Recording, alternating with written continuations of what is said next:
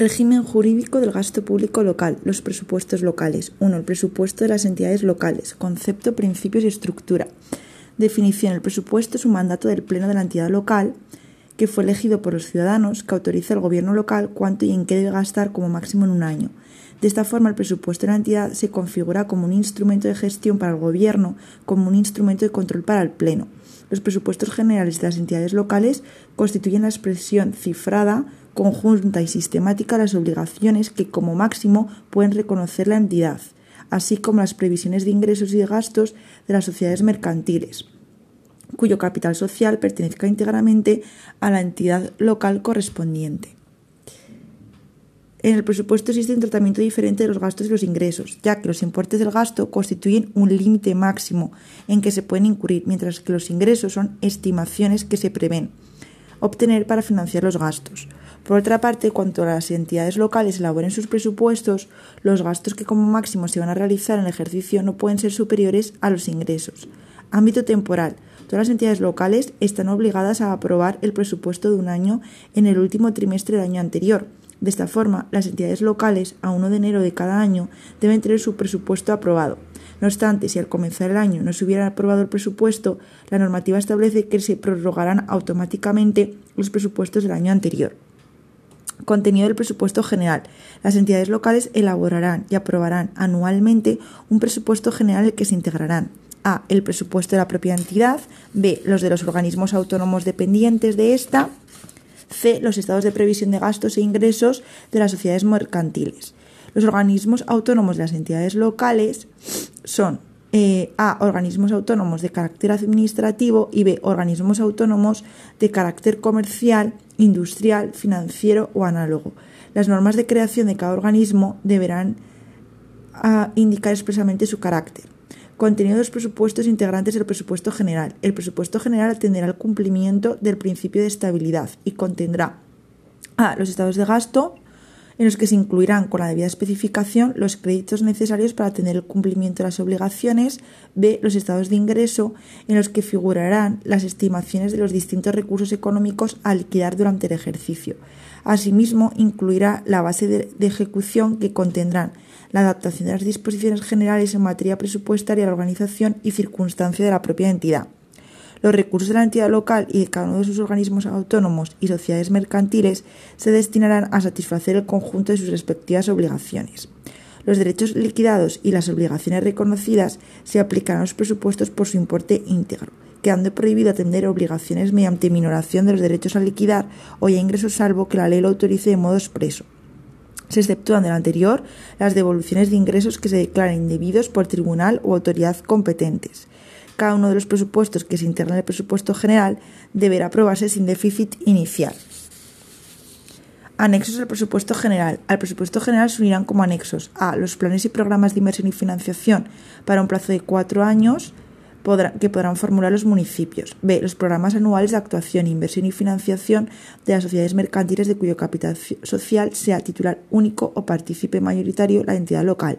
C. El estado de consolidación del presupuesto de la propia entidad, con el de todos los presupuestos y estados de previsión de sus organismos autónomos y sociedades mercantiles. D. El estado de previsión de movimientos y situación de la deuda comprensiva del detalle de operaciones de crédito o de endeudamiento pendiente de reembolso al principio del ejercicio de las nuevas operaciones previstas a realizar a lo largo del ejercicio y del volumen de endeudamiento al cierre del ejercicio económico, así como las amortizaciones. El plan de inversión que deberá coordinarse en su caso con el programa de actuación y planes de etapas de planeamiento urbanístico se contemplará con el programa financiero que contendrá a. la inversión prevista a realizar en cada uno de los cuatro ejercicios, b. los ingresos por subvenciones, contribuciones especiales, cargas de urbanización, recursos patrimoniales y otros ingresos de capital y c. las operaciones de crédito que resulten necesarias para completar la financiación. De los planes y programas de inversión y financiación se dará cuenta en su caso el pleno de la corporación, coincidiendo con la aprobación del presupuesto, debiendo ser objeto de revisión anual. Estructura de estados de ingresos y gastos. El Ministerio de Hacienda establecerá con carácter general la estructura de los presupuestos de las entidades locales.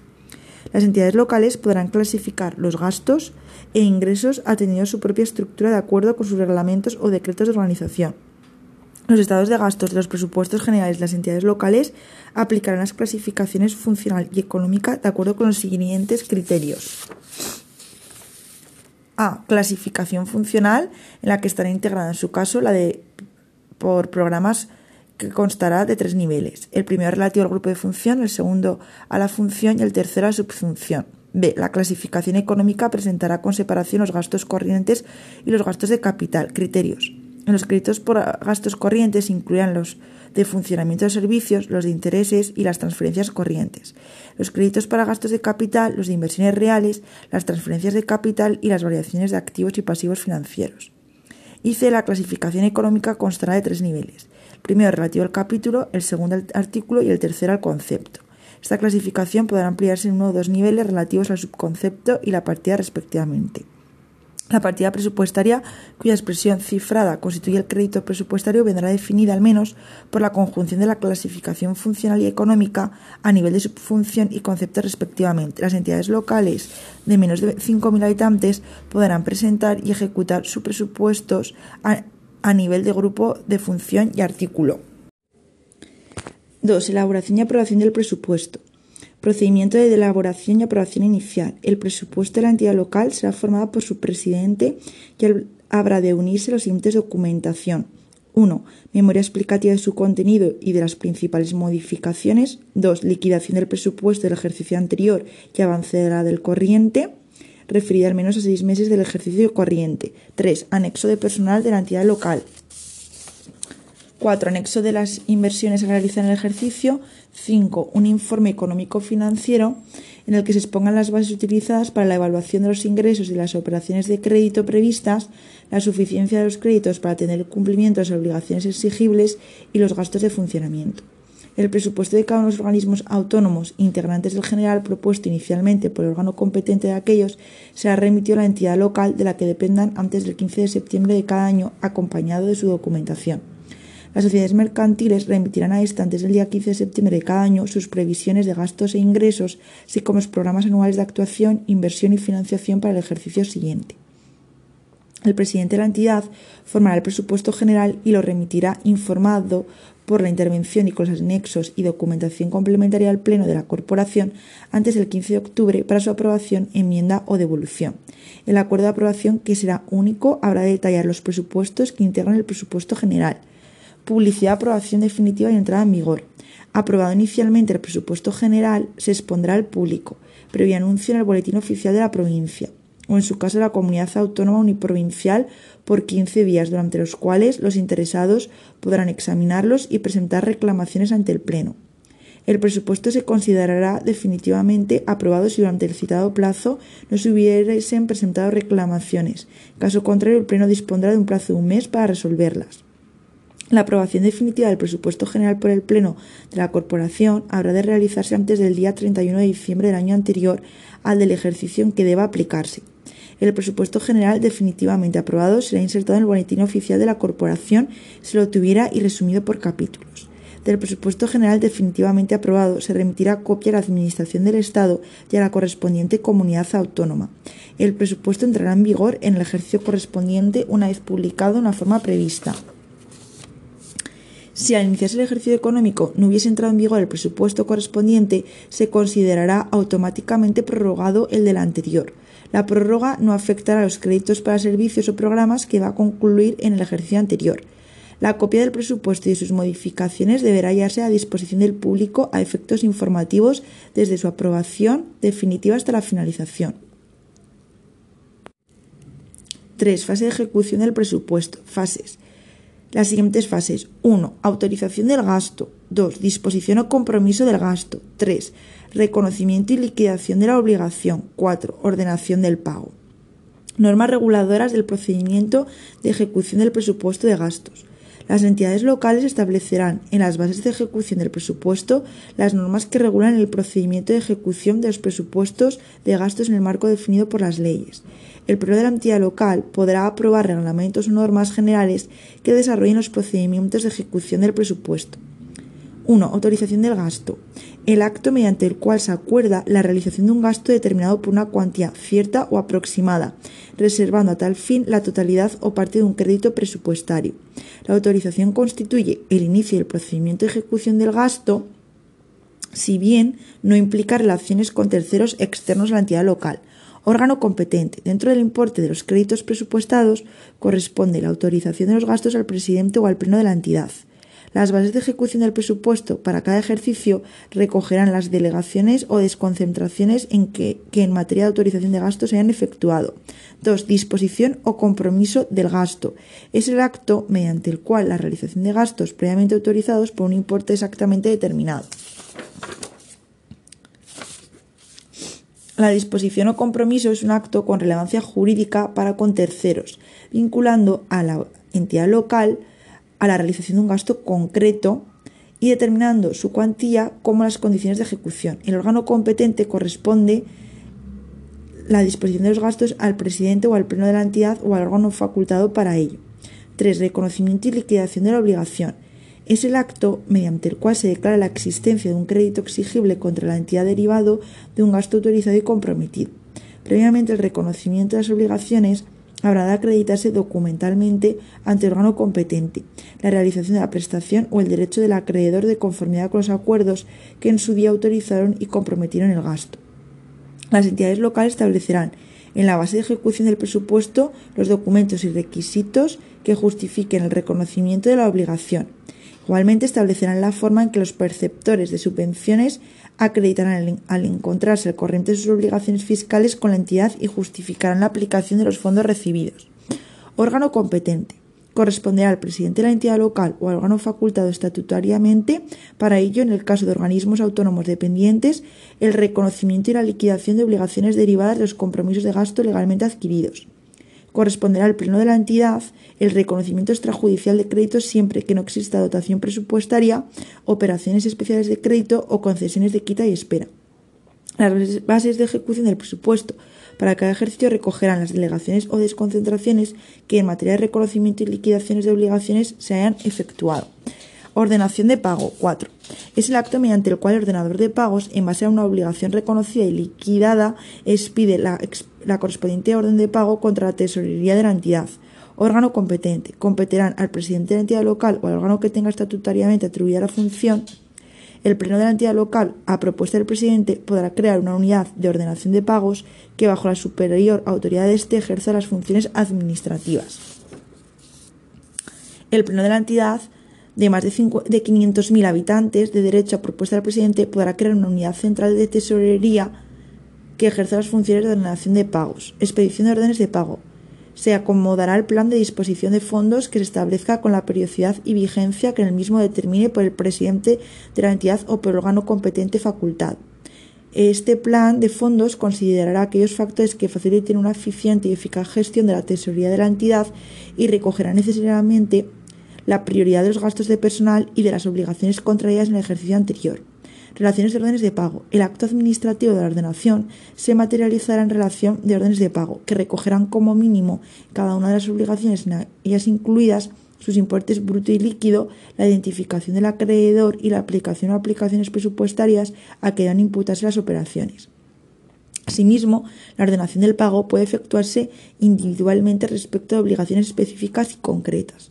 Cuando el reconocimiento de las obligaciones y las órdenes de pago se imputen a las mismas partidas presupuestarias y obedezcan al cumplimiento de compromisos de igual naturaleza, la identificación de los acreedores y de los importes bruto y líquido podrán ser reflejadas en relaciones adicionales en base a las cuales se podrán proceder al pago individual de las respectivas obligaciones, mediante transferencia de fondos a las cuentas corrientes situadas en bancos o entidades financieras reseñadas por los interesados. En este caso, la orden de pago respectiva figurará como perceptor el banco o entidad financiera colaboradora. La orden de pago acumulada juntamente con las relaciones adicionales tendrá la misma eficacia en relación con los acreedores. Acumulación de fases. Un mismo acto administrativo podrá abarcar más de una de las fases de ejecución del presupuesto de gastos. Las entidades locales deberán establecer en las bases de ejecución del presupuesto los supuestos en que, atendiendo a la naturaleza de los gastos y criterios de economía y agilidad administrativa, se acumulen varias fases en un solo acto administrativo. Órdenes de pago a justificar. Tendrán tal carácter las órdenes de pago cuyos documentos justificativos no se puedan acompañar en el momento de su expedición. Las órdenes de pago a justificar se expedirán en base a resolución de la autoridad competente para autorizar el gasto que se refieran y se aplicarán a los correspondientes créditos presupuestarios. La expedición de órdenes de pago a justificar habrá de acomodarse al plan de disposición de fondos de la tesorería que se establezca por el presidente de la entidad, salvo en el caso de que se trate de paliar las consecuencias de, acontecimientos catastróficos, situación que supongan grave peligro o necesidades que afecten directamente a la seguridad pública. Obligaciones. Los perceptores de las órdenes de pago a justificar quedarán obligados a justificar la aplicación de las cantidades percibidas en el plazo máximo de tres meses desde la percepción de los correspondientes fondos. Los perceptores de órdenes de pago a justificar estarán sujetos al régimen de responsabilidades que establezca la normativa vigente y deberán reintegrar a la entidad local las cantidades no invertidas o no justificadas no puedan expedirse nuevas órdenes de pago a justificar por los mismos conceptos presupuestarios a perceptores que tuvieran en su poder fondos pendientes de justificación. Normas reguladoras. Las entidades locales puedan establecer en su caso las bases de ejecución del presupuesto, previo informe de la intervención, las normas que regulen la expedición de órdenes de pago a justificar con cargo a los presupuestos de gastos y las formas de justificación posterior de la aplicación de los fondos librados. Las citadas normas deberán determinar necesariamente una forma de expedición y ejecución de la orden de pago a justificar, dos situación y disposición de los fondos, tres pagos con fondos a justificar, cuatro contabilidad y control, cinco límites cuantitativos, seis conceptos presupuestarios que sean aplicables, siete régimen de las justificaciones. Las entidades locales podrán incluir la regulación de los pagos a justificar en los reglamentos o normas generales de ejecución del presupuesto anticipos de caja, de caja fija, para atenciones corrientes de carácter periódico repetitivo, tales como dietas, gastos de locomoción, material de oficina no inventariable, los fondos librados a justificar podrán tener carácter de anticipación de caja fija. Tendrán la consideración de anticipos de caja fija las provisiones de fondos de carácter no presupuestario permanentes que se realicen a pagadurías, cajas y habilitaciones para la atendida inmediata y posterior aplicación al presupuesto del año en el que se realicen. Las provisiones en concepto de anticipos de caja fija se realizarán en base a una resolución dictada por la autoridad competente para autorizar los pagos y se aplicarán inicialmente al concepto no presupuestario que tal objeto se determine. En ningún caso la cuantía global de los anticipos de caja fija podrá exceder de las cantidades a tal efecto que fije el pleno de la entidad. Rendición de cuentas. Los cajeros pagadores y habilitados que reciban anticipos de caja fija rendirán cuentas por los gastos atendidos por las mismas, a medida que sus necesidades de tesorería aconsejen la reposición de los fondos utilizados. Las órdenes de pago de reposición de fondos se expedirán con aplicación a los conceptos presupuestarios a que correspondan las cantidades debidamente justificadas y por el importe de las mismas, previa presentación y aprobación por la autoridad. Los fondos no invertidos que en fin de ejercicio se hallen en poder de los respectivos cajeros, pagadores y habilitados se utilizarán por este en el, nuevo ejercicio para atención para que el anticipo se concedió. En cualquier caso, los perceptores de estos fondos quedarán obligados a justificar la aplicación de los percibidos a lo largo del ejercicio presupuestario en que se constituye el anticipo por los que al menos el mes de diciembre de cada año habrá de rendir las cuentas por los gastos atendidos con anticipos de caja fija. Normas reguladoras. Las entidades locales podrán establecer en las bases de ejecución del presupuesto, previo informe de la intervención, las normas que regulen los anticipos de caja fija. Las citadas normas deberán determinar necesariamente a. partidas presupuestarias cuyos gastos se podrán atender mediante anticipos de caja fija, b. límites cuantitativos, c. régimen de reposiciones, d. situación y disposición de los fondos, e. contabilidad y control. Las entidades locales podrán incluir la regulación de los anticipos de caja fija en los reglamentos o normas generales de ejecución del presupuesto. Los anticipos de caja fija serán objeto del adecuado seguimiento contable. Reintegros. Tendrán la consideración de reintegros de presupuestos corrientes aquellos en los que el reconocimiento de la obligación, el pago material y el reintegro se produzcan en el mismo ejercicio presupuestario tendrán la consideración de reintegros de ejercicios cerrados aquellos que se produzcan en ejercicio distinto de aquel en que se reconoció la obligación. Los reintegros de presupuestos corrientes podrán reponer crédito en la correspondiente cuantía. Los reintegros de ejercicio cerrados constituyen un recurso del presupuesto de ingresos de la entidad local. Gastos de carácter plurianual. Concepto. Son gastos de carácter plurianual aquellos que extienden sus efectos económicos a ejercicios posteriores a aquel en que se autoricen y comprometan. La autorización y el compromiso de los gastos de carácter plurianual se subordinarán al crédito que para cada ejercicio se consigne en los respectivos presupuestos. Compromisos de gastos plurianuales. Podrán adquirirse compromisos de gastos con carácter plurianual siempre que su ejecución se inicie en el propio ejercicio y que además se encuentre en algunos casos siguientes. A. Inversiones y transferencia de capital. B. Contratos de suministros de prestación de servicios, de ejecución de obras, de mantenimiento y arrendamiento de equipos que no puedan estar estipulados o resulten antieconómicos por un año. C. Arrendamientos de bienes inmuebles y D. Cargas financieras de las deudas de entidad local. Limitaciones. En el caso de intervenciones y transferencias de capital, el gasto que se impute a cada uno de los ejercicios futuros autorizados no puede exceder de la cantidad que resulte aplicar el crédito inicial correspondiente en el año en que se adquiere el compromiso en firme, los siguientes porcentajes. En el ejercicio inmediatamente siguiente el 70%, segundo ejercicio el 60% y en el tercero y cuarto el 50%. En los supuestos de créditos extraordinarios y suplementos de créditos, el pleno de la entidad local podrá acordar que los límites para gastos plurianuales se calculen sobre el importe del crédito extraordinario en el primer caso y sobre el importe de crédito inicial más el suplemento de crédito en el segundo.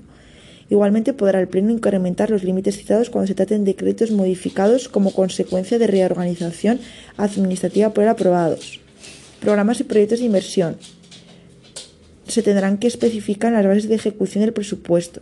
Podrán adquirirse compromisos de gastos plurianuales hasta el importe que para cada una de las anualidades se determine. En cualquier caso, cuando los créditos presupuestarios se encuentren destinados en parte a la ejecución de anualidades de proyectos de inversión iniciada en el ejercicio anterior, los límites se calcularán una vez deducidos las anualidades correspondientes a estos últimos, salvo en el caso de que el compromiso procedente de ejercicios anteriores se refiere a la ejecución de la última de las anualidades autorizadas. Ampliación de anualidades. En el caso excepcional, en el pleno de la entidad podrá ampliar el número de anualidades así como elevar los porcentajes establecidos. El pleno de la entidad podrá igualmente, los efectos de facilitar cálculo, fijar directamente el importe de los nuevos límites. Gestión de gastos plurianuales. Se realizará en la siguiente fase. A. Autorización del gasto y B. Disposición o compromiso del gasto.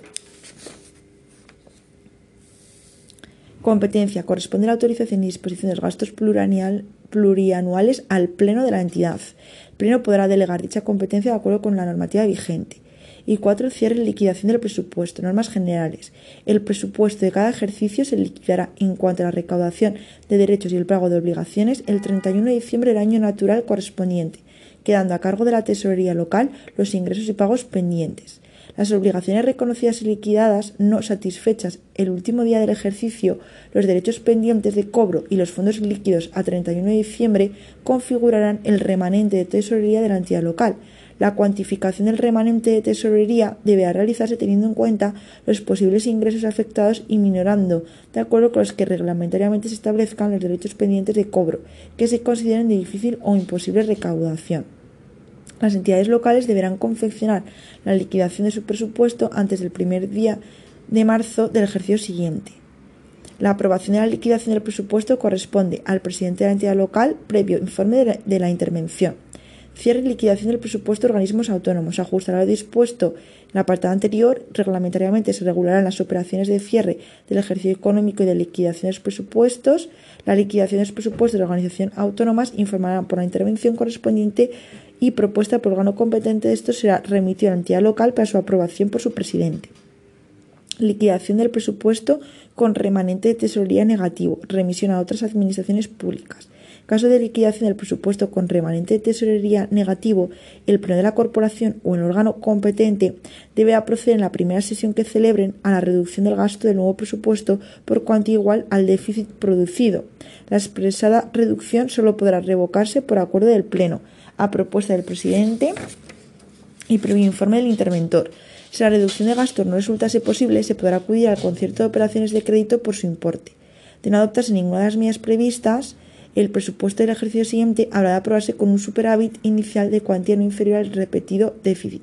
De la liquidación de cada uno de los presupuestos que integran el presupuesto general, los estados financieros de las sociedades mercantiles, una vez realizada su aprobación, se dará cuenta al Pleno en la primera sesión que se celebre. Las entidades locales remitirán copia de la liquidación de sus presupuestos a la Administración del Estado y a la Comunidad Autónoma antes de finalizar el mes de marzo del ejercicio siguiente al que corresponda. La falta de remisión de la liquidación en el plazo señalado facultará a la Administración para utilizar como actuales a cualquier efecto los datos que conozcan relativos a la entidad de que se trate. Derecho de difícil o imposible recaudación. Las entidades locales deberán informar al Ministerio de Hacienda y Administración Pública y a su Pleno del resultado de la aplicación de los criterios determinados de los derechos de difícil o imposible recaudación con los límites mínimos a los derechos pendientes de cobro liquidados dentro de los presupuestos de los dos ejercicios anteriores al que corresponda la liquidación. Se minorarán como mínimo en un 25%.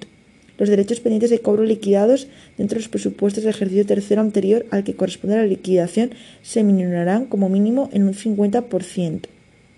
Los derechos pendientes de cobro liquidados dentro de los presupuestos del ejercicio cuarto a quinto se disminuirán como mínimo un 75% y los derechos pendientes de cobro liquidados dentro de los presupuestos de los restantes ejercicios se disminuirán en un 100%.